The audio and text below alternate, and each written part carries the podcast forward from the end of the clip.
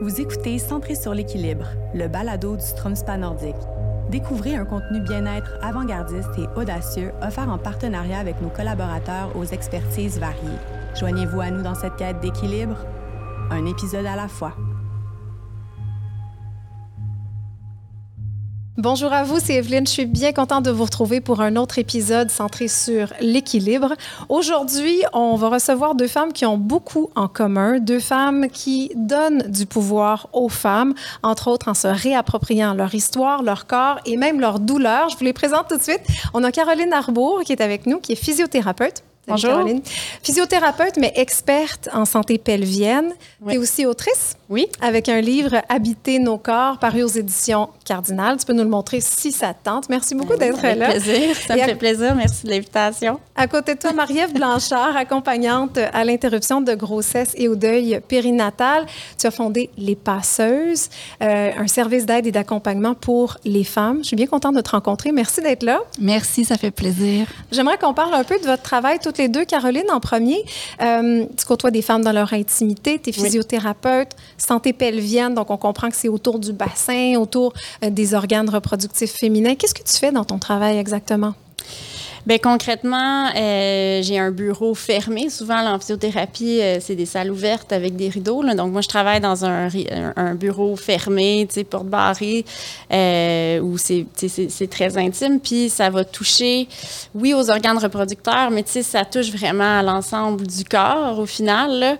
Puis, les femmes viennent me voir Parfois parce qu'ils ont des douleurs, mais des fois juste un peu parce que, euh, par exemple, ils ont accouché, puis ils ont entendu dire que c'était peut-être bon. Puis c'est souvent en leur parlant qu'on découvre que finalement, il y a peut-être plein de choses dans leur histoire, dans leur passé, dans leur présent, qui amènent une, certaine souffrance qui n'est pas nécessairement une douleur, là, euh, au sens où j'ai mal au dos ou j'ai mal euh, au vagin, mais de la honte, du dégoût. Il y, a vraiment puis, tu de là est né mon livre, cette, observation-là, de, ces émotions-là internalisées qui, amènent comme une espèce de, déconnexion au niveau du corps chez tellement de femmes que euh, ça, moi, ça m'a surprise là, au fil des années de voir que ça revenait constamment cette, euh, déconnexion-là puis cette souffrance-là. Mmh. Peux-tu me donner un exemple concret d'une douleur, par exemple, d'une femme ou de plusieurs femmes qui sont venues te voir, qui ont travaillé avec toi puis qui ont réussi à s'en départir?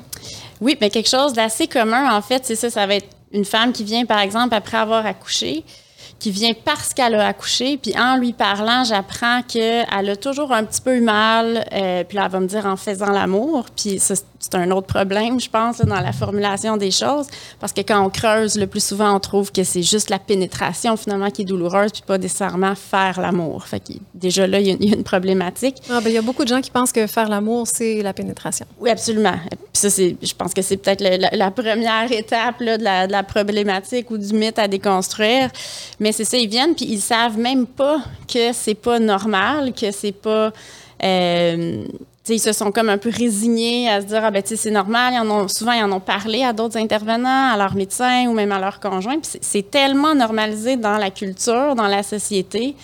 Ils se sont tellement souvent fait répondre des choses comme ah ben c'est normal, ça, ça fait mal faire l'amour. Euh, qui ont arrêté d'en parler, puis ils se sont résignés au fait qu'ils allaient vivre avec ça toute leur vie. Puis là, quand je leur apprends qu'on peut faire quelque chose avec ça, qu'il y a des choses à travailler, mais tu sais, souvent, ça, ils vont, elles vont pleurer parce que c'est la première fois que quelqu'un leur dit ça. Ça peut faire 5 ans, 10 ans, 20 ans qu'elles vivent avec ça. Euh, puis là, ben de là, il y, y, a plein de choses. Il y a plein de différentes choses qu'on va faire selon les, les, euh, les, spécificités de chaque histoire de, de chaque personne. Là. Mais, euh, ça va beaucoup plus loin que la commun, manipulation là. physiothérapique. Là, je oui, oui, oui, c'est vraiment, euh, tu sais, ça touche aux émotions, ça touche à l'histoire. Il y a, il y a, y a toute une... Euh, oui, c'est ça. Il faut, vraiment aller démêler, faire des liens qu'on faisait pas, démêler des liens qu'on faisait qui n'étaient pas les bons, euh, comprendre. Puis vraiment, il y a vraiment une réappropriation du corps. Là. Souvent, il va falloir que la femme euh, visualise, qu'elle touche, que ça commence avec elle-même, avant que ça soit, mettons, avec son partenaire ou avec euh, qui que ce soit d'autre. Il faut que ça commence par elle pour se réapproprier son corps, pour normaliser le toucher, puis le, le, fait que le toucher devienne non douloureux, puis éventuellement la pénétration aussi. Puis on a des très bonnes des très bons taux de succès en, physiothérapie, souvent combiné avec autre chose aussi, là, avec la psychothérapie ou un sexologue. Ou, oui, c'est un travail de fond finalement que, que tu fais, Caroline. Est-ce que ton travail s'apparente un peu à celui de Caroline? Ou est-ce que, au contraire, ton, ton travail à toi, Marie-Ève, est un peu plus ponctuel dans la vie d'une femme? Euh, ces deux questions-là. Euh, mon travail est ponctuel et non. Ça dépend vraiment de chaque histoire, justement. Mais mon travail est très similaire dans ce sens où euh, mon rôle est surtout de normaliser l'expérience. Euh, de l'avortement. De l'avortement, oui.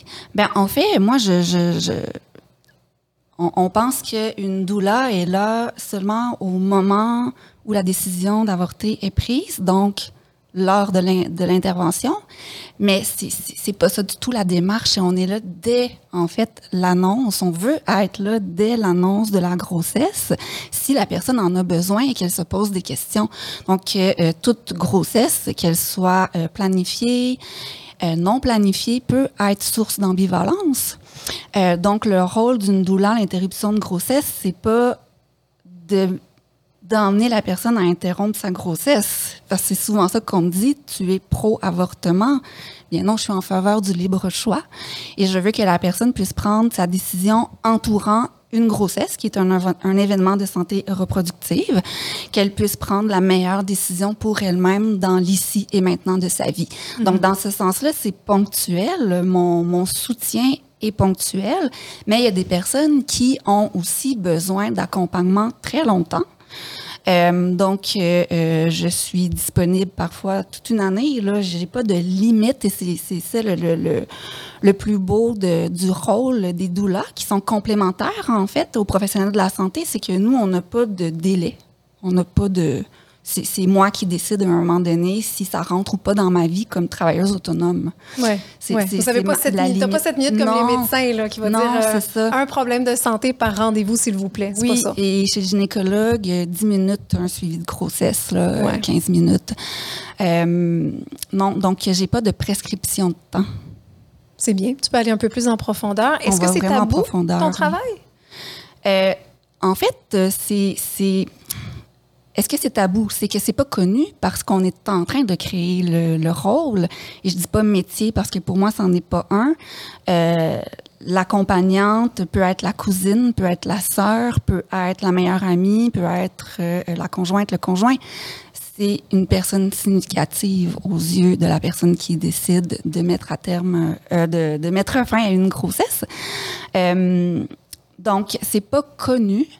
Euh, donc, on a tout ce travail-là, en fait. Euh, mais ça fait quand même presque quatre ans maintenant qu'on existe. Puis, on a formé les passeuses 60 groupes communautaires qui font maintenant de l'accompagnement à l'interruption de grossesse partout dans la province. Ça va de la baie James aux îles de la Madeleine, euh, Côte-Nord, euh, euh, Chapet, Chibougamau, jusqu'au sud. Donc, on, on, couvre vraiment toute la province. Et on a formé environ 500 individus à l'accompagnement à l'avortement. Ça veut pas dire qu'ils font la démarche d'accompagner des personnes, mais ils vont l'insérer dans leur pratique. Donc, on a beaucoup de physiothérapeutes, entre autres, des sexologues, d'intervenants sociaux qui viennent nous voir, des infirmières qui travaillent en santé préventive sexuelle. Mm-hmm. Euh, donc, en fait, ça concerne tout le monde. C'est ça qu'on essaie de dire. Oui, ça, je le comprends. Toutes les deux, donc, vous travaillez avec, euh, avec les femmes. Tantôt, je t'ai vu réagir euh, quand Caroline parlait de la honte, de la douleur. Euh, tu dis dans ton livre, Caroline, qu'il y a une culture de la douleur, même une culture de la banalisation. Quel lien tu mhm. fais entre la culture et la douleur? Mon Dieu, beaucoup, beaucoup de liens. Euh, ben, la douleur, c'est une expérience multidimensionnelle. Je pense qu'on a, depuis très longtemps, on, Bien, premièrement, on a tout le temps, euh, pas tout le temps, mais depuis longtemps, au niveau de la médecine, on a comme un peu décortiqué pour essayer de mieux comprendre les parties du corps, le corps, l'esprit, tout ça, mais on est en train. Euh, c'est pas nouveau parce que dans le fond, c'est millénaire ce savoir-là, mais de, réapprendre que tout est connecté finalement. je sais on n'est plus sûr à quel point ça nous a servi d'avoir tout déconnecté ça. Ouais, la tête du corps, euh, entre autres. Entre autres, la tête du corps et vice-versa. Je pense que c'est en fait, moi, je suis convaincue que c'est culturel en très, très grande partie. Euh, la douleur, en fait, ce que c'est, c'est l'interprétation d'une menace par le cerveau. Ça peut être une menace réelle, ça peut être une menace imaginaire, ça peut être une menace euh, qui est, qui est en lien avec mon intégrité globale. Donc, euh, si je me coupe, euh, ben là, mon intégrité physique est menacée, ça peut faire mal. Mais si euh, je me fais laisser, parce que je me fais abandonner par quelqu'un, si je me fais insulter, ça vient créer une douleur qui est qui est la même chose au final, ce qui se passe dans le corps, dans le cerveau, dans, dans au niveau émotionnel, tout ça, c'est une douleur, tout simplement. Euh, puis il y a tellement de choses dans nos façons de faire, dans nos façons de parler, dans notre éducation qui contribue à nourrir ça. Euh, je pense que, tu sais, si on... C'est pour ça que je pense que c'est beaucoup, beaucoup d'éducation. Je pense que c'est très culturel. C'est sûr que si on arrivait à régler tout ça, on pourrait encore se faire mal, tomber, puis euh, se, casser une, jambe, ça ferait, ça ferait probablement mal quand même. Mais je pense que si on arrivait à euh, apaiser la part culturelle de nos douleurs, surtout chez les femmes, il y en aurait énormément moins. Mm-hmm. Tu es d'accord avec ça, Maria? Oui, tout à fait. Euh, l'avortement, c'est un soin de santé qui est douloureux parce que on doit, en fait, euh, c'est invasif. Euh, si on, prend la voie euh, en clinique, donc instrumentale, euh, ou sinon c'est un médicament qui va forcer l'expulsion en fait de la grossesse. Donc il y a des contractions utérines et ça, ben, c'est un muscle qui se met en mouvement avec douleur. Mais la culture de la douleur, c'est que la douleur fait mal, mais la douleur est aussi nécessaire dans le contexte d'une grossesse qui doit être évacuée, que ce soit pour une grossesse qui est menée à terme ou pas. Donc la douleur, elle est bénéfique dans, dans ce contexte-là. Et moi, euh, quand j'accompagne des personnes, j'ai vraiment détricoté tout ce discours-là parce que ça fait partie justement de toutes les peurs. Il y a la peur d'être jugé, il y a, euh, qui vient avec un sentiment de honte, mais il y a la peur aussi que ça fasse mal. Et euh, là, il y a beaucoup d'études sur l'aide, euh, sur le soutien en fait de, ou l'accompagnement euh, en, en, situation de, d'accouchement ou euh, d'avortement, et ça diminue jusqu'à 50% la perception de la douleur ah lorsqu'on est accompagné de façon bien, bienveillante et euh, dans le respect. Donc, toutes les études sur l'humanisation des soins de santé en santé sexuelle et reproductive euh, le montrent, hors de tout doute. La douleur est moindre, mais sur le plan physique, le cerveau l'aperçoit justement, elle est là, mais on ne la reçoit pas de la même façon parce qu'on est dans un contexte détendu, où on se sent respecté, on accepte les gestes qui sont posés parce qu'on les comprend, euh, parce que notre décision est pleinement éclairée, euh, parce que euh, on nous considère aussi, donc toute la considération de l'être humain qui est là et euh, qui euh, se fait poser des instruments, des mains, des regards sur son corps, ça peut tout changer, en fait, la façon de vivre euh, Ouais. un avortement ou euh, tout autre événement en santé sexuelle et reproductive. là. Marie-Ève, tu dis détricoter le discours. Oui. Caroline, qu'est-ce qu'on dit aux femmes qui leur fait du tort? On leur dit, euh, on leur dit tellement de choses. On leur dit, on leur dit des choses probablement à chacune des étapes de leur vie. Donc, et puis je pense que c'est là que aussi le, le mot culture m'a été- c'est comme un peu imposé à moi. Donc, à partir de la puberté euh, jusqu'à la ménopause, on n'aura pas le même discours pour les pour les garçons puis pour les filles. Donc, on va leur parler de menstruation en termes douloureux, en termes honteux. On va leur dire qu'il faut cacher ça, qu'il faut pas que ça paraisse, qu'il faut pas que ça sente, qu'il faut pas que ça coule, euh, que même s'il y a une variation hormonale associée à ça, faudrait pas que ça paraisse, faudrait euh, se, se tenir droit tout le temps puis pas se laisser affecter par ces variations-là Pas pleurer en public. pas pleurer en public. Après ça, on va leur parler de sexualité, puis on va leur dire que ça va faire mal. On va leur dire qu'ils vont déchirer. On va leur dire que c'est normal. Puis on va le dire aux filles, puis on va le dire aux gars aussi. Puis c'est important de parler de tout ça aux filles et aux gars parce que on a beau dire aux filles que c'est peut-être pas normal, si tous les hommes avec qui elles couchent pensent que c'est normal, ils vont pas réagir. Ils vont se dire ben c'est normal, c'est ça qu'on m'a dit toute ma vie. Donc, on normalise la douleur dans la sexualité.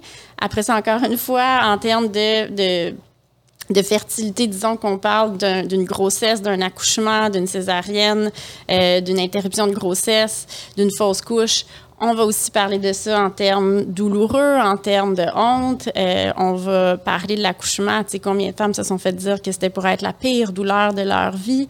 On leur dit qu'elles vont déchirer. On leur dit même pas ton périnée va peut-être avoir une déchirure. On leur dit carrément, tu sais, tu vas déchirer. C'est vraiment puissant Mhm. comme, comme utilisation des mots. Puis après ça, ben, en ménopause, même chose. C'est normal. Euh, Puis même avant la ménopause, juste déjà dans la maternité, ah, ben, tu fais pipi dans tes culottes, c'est normal, tu es une mère, tu es en ménopause, c'est normal que tu ailles mal, c'est normal. C'est tout le temps normalisé à chacune de ces étapes-là, alors qu'on n'a pas du tout ce discours-là auprès des hommes où devenir un homme va être systématiquement douloureux en lien avec leur identité sexuelle. Mais c'est faux, tout ça. On- on- comment tu penses qu'on devrait le dire? Parce que c'est vrai qu'à la ménopause, le vagin, le vagin s'assèche. C'est vrai que la première pénétration peut être douloureuse. Donc, comment on doit parler de tout ça sans banaliser la douleur, selon toi? Euh, ben, par exemple, en- au niveau des relations sexuelles, si on parle de douleur, puis on parle de déchirure d'hymen, par exemple, puis juste l'hymen, ça, c'est c'est un mythe Oui. complet Ah oui, hein? à, à déconstruire.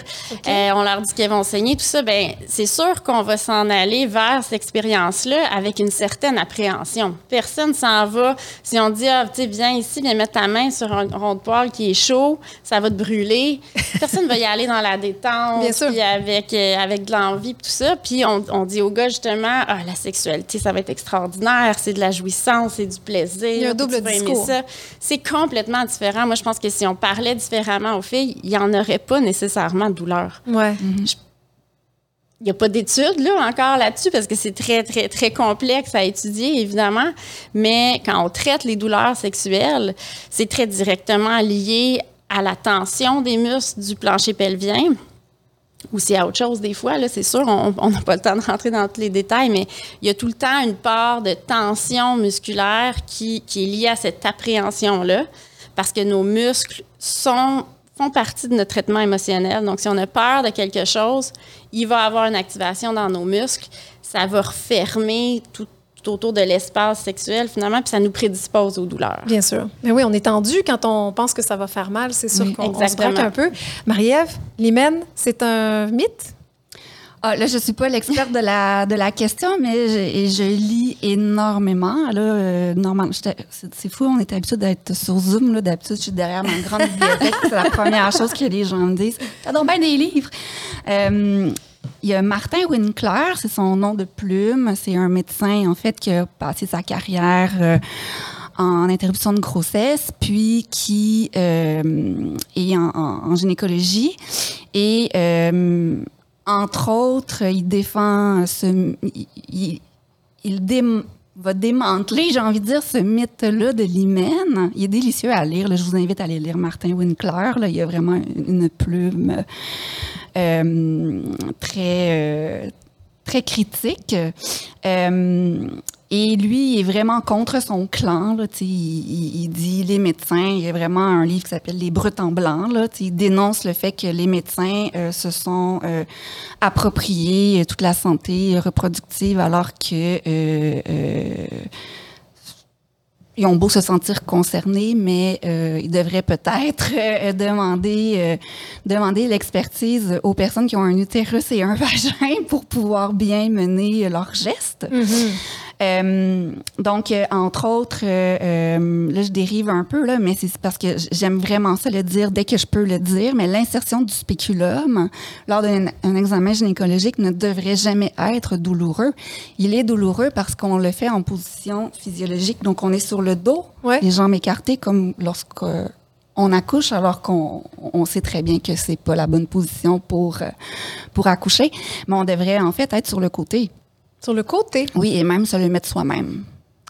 Mais quelle bonne idée, le mettre Oui. soi-même. Mais sur le côté, ça dérange qui? Mais ça dérange la vision du médecin, bien sûr. Exactement. Il doit, il doit euh, s'accroupir, il doit euh, lui-même suivre le corps de la personne, il doit se déplacer. C'est beaucoup plus long et ça lui demande plus d'efforts. Là, je, je reviens moi aussi au mot culture. Je mets pas la faute sur le médecin ou la médecin qui a appris de le faire de cette façon-là. Il y a vraiment une culture de l'efficience, de l'efficacité, euh, de l'expert qui est entre les jambes. euh, Mais il y a une notion qu'il faut de pouvoir défaire. aussi, Marie-Ève. Mais juste dans cette position-là, il y a une domination de la part du Oui, médecin. ah, C'est le oui. médecin qui a le pouvoir Oui. sur le corps de la patiente. Oui, mais c'est tous des termes différents. hein. Il y a- oui, il y a, il y a- il y a plein de- d'oppressions qui se croisent, euh, qui font en sorte que euh, chaque personne va avoir plus ou moins, voire pas de pouvoir dans une situation. Donc, si on est dans une situation médicale, donc euh, la façon dont les soins de santé sont pensés, sont enseignés et sont organisés, c'est dans une vision qu'on appelle biomédicale. Donc, on n'est pas du tout dans un paradigme où on est dans, dans une vision, on va dire, féministe, voire holistique des soins, donc où la personne est au cœur du processus, puis c'est elle, finalement, qui, entre guillemets, le mène Mhm. à- parce qu'elle est, on va pas en fait dans le paradigme où les soins sont davantage centrés sur la personne, donc holistique, c'est la personne qui va dire si ça lui fait mal, euh, elle va être entendue, euh, elle va dire comment, par exemple, si je reviens euh, au spéculum pour, pour avoir donné des exemples concrets, euh, comment l'insérer. Euh, euh, ben moi, je veux qu'il soit en plastique, je veux qu'il soit chauffé sur un coussin, euh, mais là sur ma cuisse pour qu'il soit un petit peu plus chaud, comme On ça. je pourrait vais le demander, Ben, ça? On a tous les droits en santé. Quoi? Ça, on l'oublie de nous le dire. Ah ouais? Demander, on a refuser. tout, oui, Ouais. on a On a le toujours droit? le droit de demander, ça, toujours, toujours. Ah oui. Et le droit de refuser. Mais c'est incroyable que même moi, je le savais pas. Je m'excuse, je Quand, m'enflamme. quand je rentre là, dans un bureau de gynécologue, là, je- je- je- c'est comme si je me soumettais au savoir Non. du médecin, puis je, je vais accepter, par exemple, le spéculum froid ou Oui. qu'on m'avertisse pas quand il y a quelque chose qui s'en vient. Mais tu Euh, es celle qui te connaît le mieux. Tu es donc sûr. une experte parmi, Mm. avec un autre expert. Puis on doit se parler entre experts. Ouais. On a, on, a- on- c'est ça, on, a- on a beaucoup. On a mis comme tout le pouvoir entre les mains des différents experts dans la vie, puis on, on oublie qu'on reste l'expert de notre propre corps, de notre propre histoire d'abord et avant tout. Puis tous ceux qui œuvrent dans le système de santé ou n'im- n'importe où, finalement, on est juste des accompagnants, au final, pour aider la personne à creuser son histoire, à comprendre son corps, à, mieux percevoir, à prendre conscience de ses sensations, de qu'est-ce qui, qu'est-ce qui la dérange, pourquoi. Euh, Puis, tu sais, même pour en revenir aux positions, moi, ce que je dis souvent à mes clientes, c'est que, euh, c'est ça, entre autres, on n'est pas obligé d'accoucher sur le dos. Mais on peut accoucher sur le dos Oui. aussi. Si c'est ça, c'est pas, c'est, ni euh, la, c'est ni la meilleure position, ni la pire du monde non plus. Si tu te sens bien, il faut pas que tu te demandes comment ça se fait que tu te sens bien comme ça. Si, si tu te sens bien, tu te sens bien, tu le sais. Il Ouais. n'y a pas personne qui peut le savoir à ta place. Ouais. Mais pourtant, Euh, c'est pas tout à fait bienvenu. T'es maman. Est-ce que Ouais. t'es maman, Maria? Oui, deux fois. Deux fois? Bon, on est toutes mamans deux Ouais. fois, je pense. Ouais. Puis, je sais pas quelle est votre expérience à vous. Moi, j'ai eu deux prématurés qui sont arrivés en fulgurance. OK? En une demi-heure, ils étaient sortis. Euh, j'ai pas eu le choix de la position nécessairement. Moi, j'étais plutôt accroupie et on m'a tout de suite mise sur le dos parce qu'il y avait situation d'urgence. Jamais j'aurais pensé demander autre chose par peur peut-être du rejet. Ce serait quoi les conséquences pour une femme qui va dans le système médical pour toutes sortes de conditions, pas nécessairement de grossesse, et qui dit non, je ne veux pas faire ce que vous me dites? Quelle est la pire conséquence qui peut arriver? Euh, de pas être écoutée, mais non, même pas. En fait, c'est qu'elle peut ne pas recevoir le soin de santé, mais on, on doit par contre la, la rediriger. Mais oui, le, le pire qui peut arriver, c'est que ben, le médecin a tout à fait le droit aussi de. euh, Ben, si tu refuses, tu refuses. Oui, mais Donc, si on dit par exemple soin. non, je veux être accroupie, par exemple, pour accoucher, et qu'on nous dit non parce qu'on vous voit pas, on va perdre le bébé, c'est une négociation dans oui, oui, il y a une négo- Oui, il y a une négociation. Bien sûr, le médecin euh, est responsable. C'est le seul qui est, qui est responsable de, de, de l'acte de santé. D'accord. Donc, euh, euh, il peut se désengager juste à cause de sa responsabilité. Mais ceci étant dit, la responsabilité est aussi partagée. Mhm. Donc, si on, on entame un dialogue, et là, je pense que c'est ça la difficulté, c'est d'avoir ce fameux dialogue-là. Euh, on peut finir par s'entendre et comprendre la position du médecin aussi et faire voir le tableau parce que le médecin ou la médecin doit penser vite là. Hein? Je, je, je, les trouve extraordinaires là, je, vraiment euh, d'œuvrer dans, dans, dans l'organisation du travail des professionnels de la santé tel qu'il est aujourd'hui. Là, moi, je, je, lève mon chapeau aux professionnels de la santé. Euh, mais ceci étant dit, euh, poser un diagnostic, c'est peut-être ça qui est difficile dans un événement de santé physiologique où il n'y a pas de maladie, comme la grossesse, c'est pas une maladie. Ouais. Donc, le médecin, il est formé pour traiter, diagnostiquer et surtout, il est formé pour amoindrir la douleur. Mais là, on n'est pas là-dedans, là, pas du tout. Alors, euh, comme c'est lui qui doit poser ou elle qui doit poser son diagnostic, elle ne va pas livrer toute, toute, toute sa démarche. Le médecin ou la médecin va livrer le diagnostic. Mm-hmm. Donc, euh, tout comme la responsabilité de la personne, donc de la patiente ou du patient, c'est la même chose. Il ne va pas livrer toute son histoire. Donc, parce qu'on manque de temps. Parce qu'on manque de temps. Donc, il, donc, comment le diagnostic peut être toujours. Là, je ne veux pas dire que les diagnostics sont mal posés, mais si le médecin n'a pas accès à la globalité des besoins de la personne, parce que la personne ne le dit pas, c'est aussi son, sa responsabilité de le mentionner. Mais s'il n'y a pas d'espace pour être dans cette relation-là, c'est que ça prend du temps. Ouais. on n'en a pas. Ouais. Autant comme patient ouais. que comme professionnel de la santé.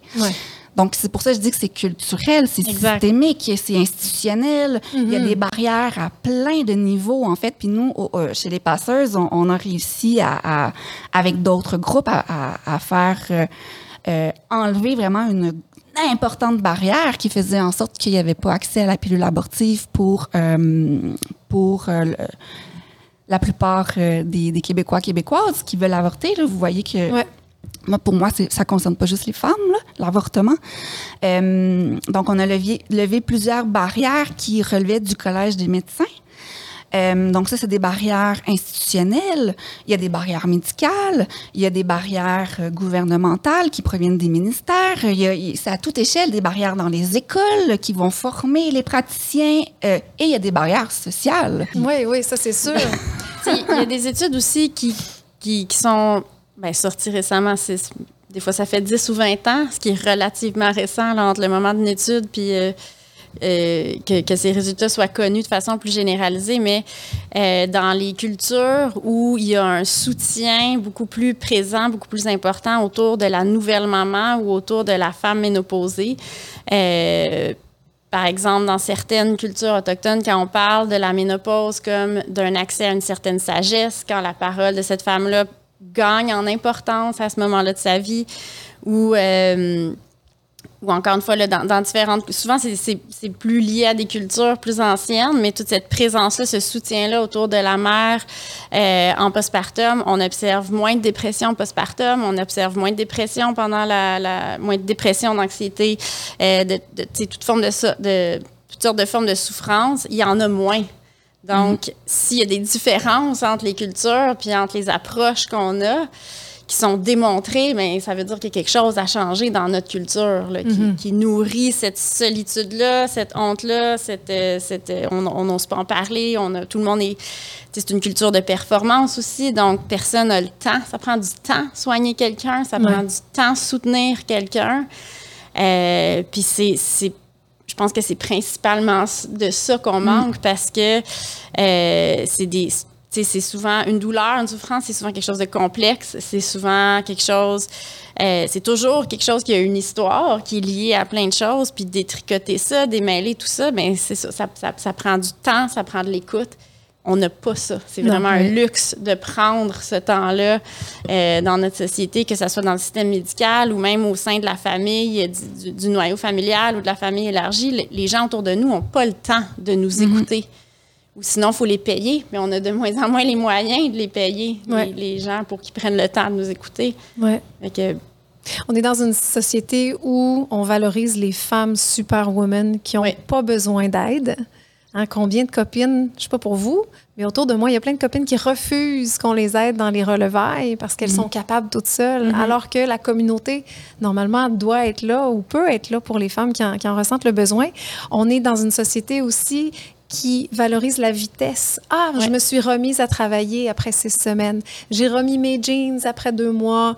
Euh, des choses comme ça. Donc, on est dans, on est dans la vitesse, on est dans l'individualité. Puis, c'est pas du tout, en fait, ce qu'il nous faudrait. C'est ce qu'on valorise. Puis, euh, tu sais, souvent, moi, mes clientes sont surprises de m'entendre dire, tu sais, me demandent, OK, quand est-ce que je peux, euh, tu reprendre ma réadaptation après avoir accouché? Puis, euh, puis là, ils me parlent, c'est ça, on, on en voit là, sur Internet ou on en voit autour de nous. On voit pas toujours, des fois, les souffrances derrière, mais on, on veut reprendre rapidement. Puis les premières semaines, ce qui nous aide le plus à long terme, ben, c'est d'avoir à peu près rien fait ces, premières semaines-là. Puis là, je dis rien fait, mais tu sais, on s'est adapté à notre nouvelle vie, on a guéri, on a récupéré, on s'est euh, on, connecté à notre bébé, reconnecté à nous-mêmes. On, on s'est concentré là-dessus finalement. C'est pas parce qu'on a fait euh, des squats ou euh, du jogging plus vite qu'on va aller mieux six mois plus tard. Au contraire, faut prendre ce temps-là.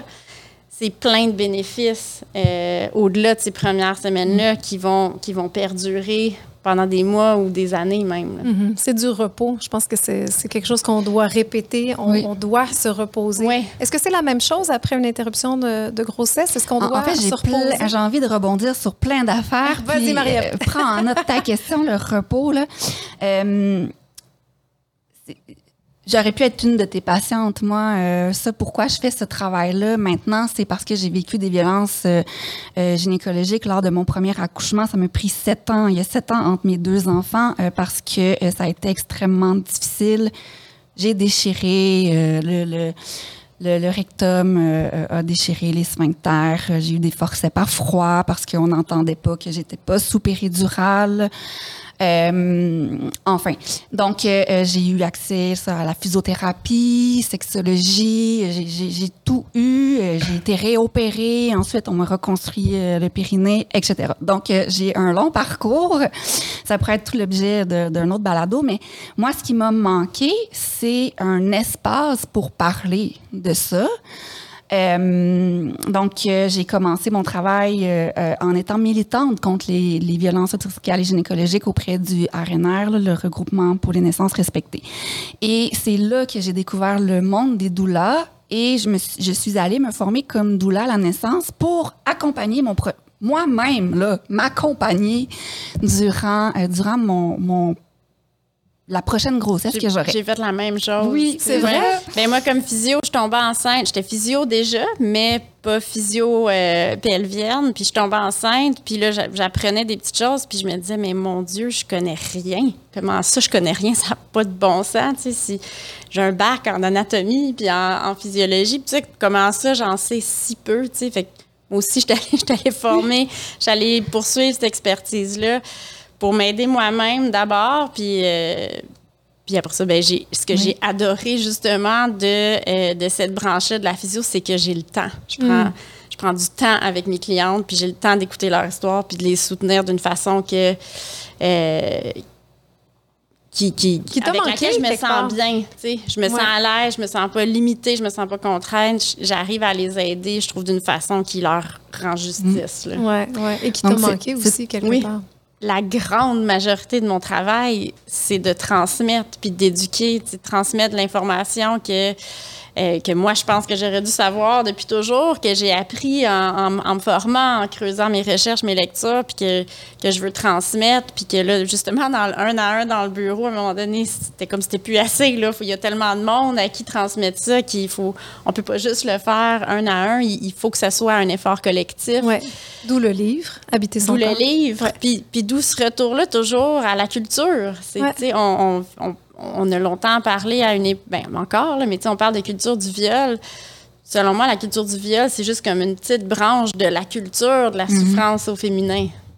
C'est, beaucoup plus large que juste le viol, là, ce qui encourage la souffrance Mhm. chez la femme. Là. Ouais. Donc, si je reprends le titre du balado, redonner aux femmes le pouvoir sur leur corps. Non, mais ce que je comprends, c'est parler, écouter, soutenir nos sœurs, nos cousines, nos amis, être disponible et aussi refuser certaines fois ce qu'on nous offre, prendre parole et pas hésiter finalement. Tout à l'heure, ma question, c'est quoi le pire qui peut arriver?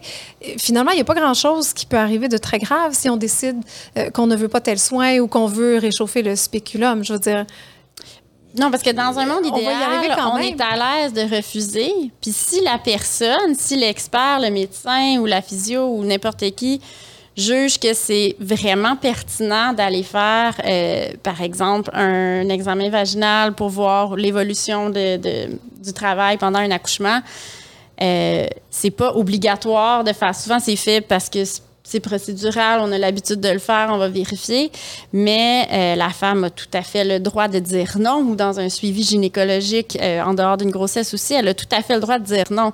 Après ça, si l'expert juge que mais j'aimerais ça le faire parce que je pense euh, qu'il y a peut-être les signes d'avoir peut-être telle telle condition, puis si on fait l'examen, ben on va être en mesure d'aller chercher cette information là, puis de mieux te soutenir, t'accompagner. Si on comprend, puis on accepte on va pas le vivre de la même façon du tout, du tout, du tout. Ça devient plus exactement. C'est plus un geste invasif, c'est un geste euh, qu'on accueille puis qu'on reçoit à la couverture. C'est un geste consenti. Ça ah. fait toute la différence, même si mécaniquement, c'est peut-être la même chose qui se passe. Oui, ouais, ouais, la question du consentement est, importante. Oui, tu as dit choix éclairé, mais pour qu'il y ait un choix, il faut qu'il y ait des informations. Exact, c'est vrai. Donc, des informations complètes pas juste des informations partielles, mais complètes. On doit s'arrêter maintenant, mais on pourrait poursuivre. on a ouvert toutes sortes de portes. Merci à vous deux d'être passés me rencontrer, euh, Caroline Arbour et Marie-Ève Blanchard. Merci encore. Merci, Merci beaucoup. C'est ce qui conclut l'épisode d'aujourd'hui. On espère que vous avez apprécié la discussion.